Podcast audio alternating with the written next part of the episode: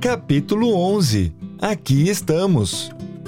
Já respondemos a uma das perguntas que mais intrigam o ser humano: qual é o sentido da vida? O sentido da vida é amar. Sem amor, tudo é um grande vazio, sem sentido ou objetivo. Só que a cada nova resposta surge outra pergunta: o que é amor? Isso também foi respondido: Deus é amor. Deus é amor, em sua forma pura e eterna. Então, se queremos aprender a amar, basta buscar por Ele e obedecer-lhe. Não podemos nos iludir com o conceito de amor ensinado por este mundo. Ainda há uma questão que precisa ser respondida. Por que Deus não está visivelmente presente?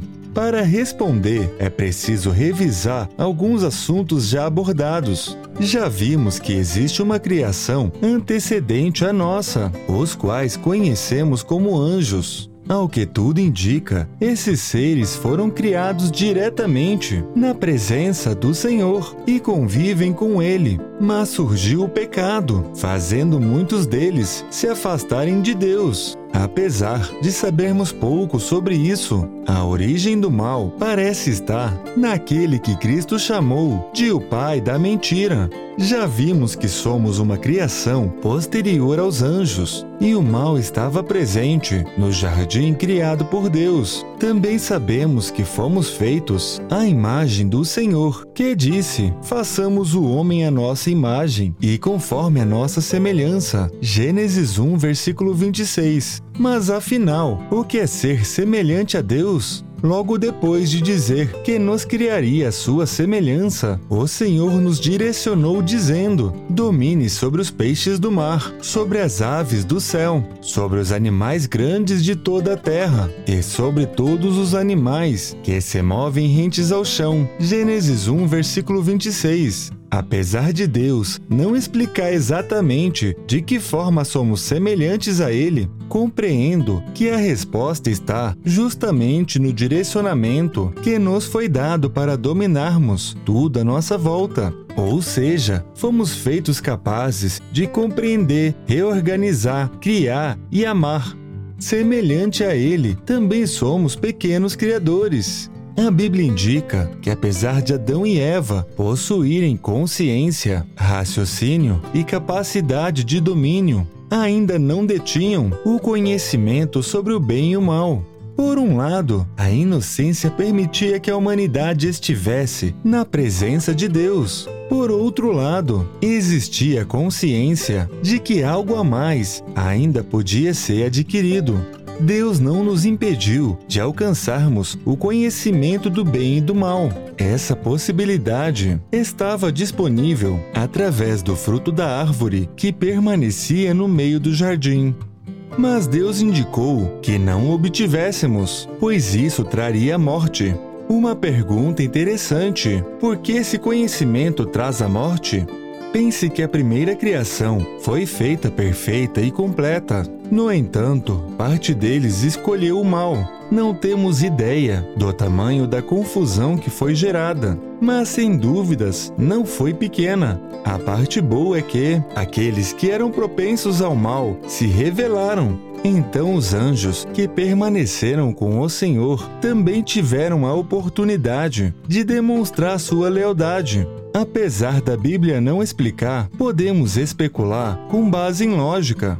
O problema de a humanidade receber o conhecimento do bem e do mal é que cada novo indivíduo poderá e terá que fazer suas escolhas. Na presença de Deus, é certo que até mesmo aqueles que são propensos ao mal iriam tender a andar em retidão, como o diabo deve ter feito por muito tempo. Apesar do mal permanecer oculto, isso estaria presente e sempre existiria a possibilidade de vir à tona. Assim que surgisse uma aparente oportunidade, da mesma forma que aconteceu com parte dos anjos. Deus não escondeu a verdade do ser humano. Ele avisou claramente que o fruto daquela árvore proporcionava o conhecimento do bem e do mal, mas também gerava morte.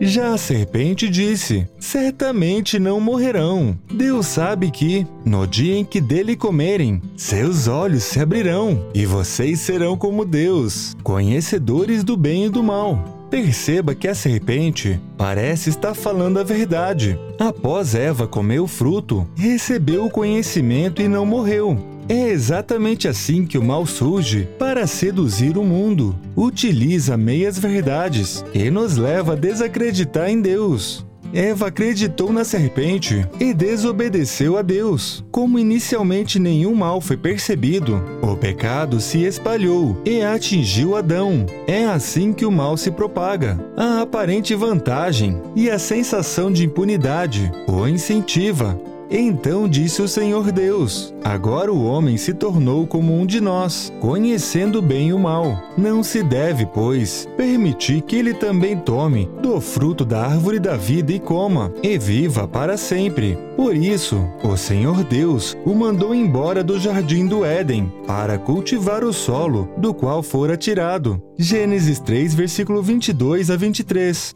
Adão e Eva podiam não ter percebido, mas, nesse momento, a morte já estava neles. Além de gerar a morte, a desobediência gerou um afastamento de Deus. Para aqueles que preferem o caminho da perdição, podemos dizer que ganharam liberdade por um curto período de tempo para realizarem os desejos perversos de seus corações. Já para quem crê e busca o Senhor, podemos dizer que estamos em uma curtíssima jornada na qual teremos a oportunidade de aprender a amar e confiar, mas desejamos estar na presença do Pai Aqui temos a oportunidade de escolhermos o bem, mas também vemos o mal de perto e nunca mais tornaremos a esse caminho. Depois de Adão e Eva serem expulsos, Deus foi misericordioso e promoveu uma transição sutil.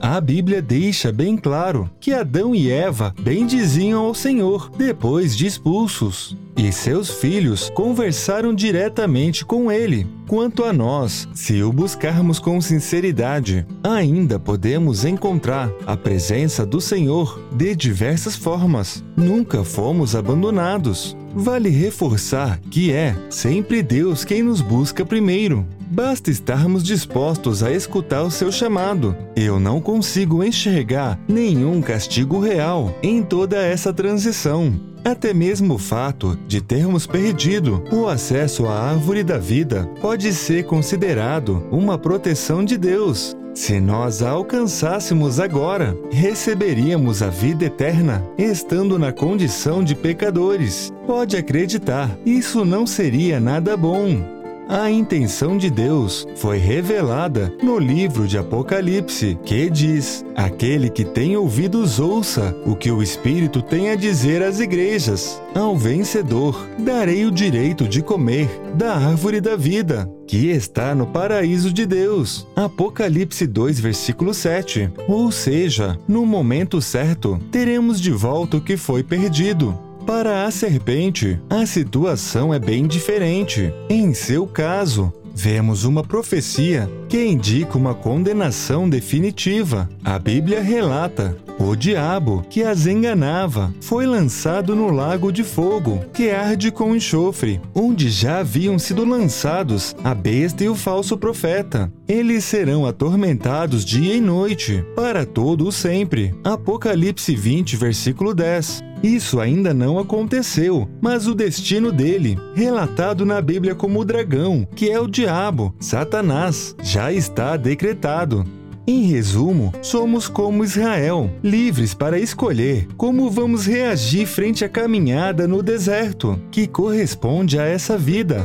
Não escrevo isso por considerar a vida ruim, na verdade, a considero maravilhosa. E mesmo assim, sei que, perto do que está por vir, esse mundo não tem nada de bom, com exceção do amor. É preciso entender que estamos só de passagem e não vamos fazer morada aqui. De qualquer forma, essa caminhada ficou muito melhor e mais fácil depois de ser revelada a graça. Agora, cabe a cada um de nós escolher qual será o seu destino. Nisso temos um grande mistério, pois somos livres, mas Deus sabe sobre escolhas que ainda nem fizemos. Especular demais sobre isso é loucura, pois Deus é insondável.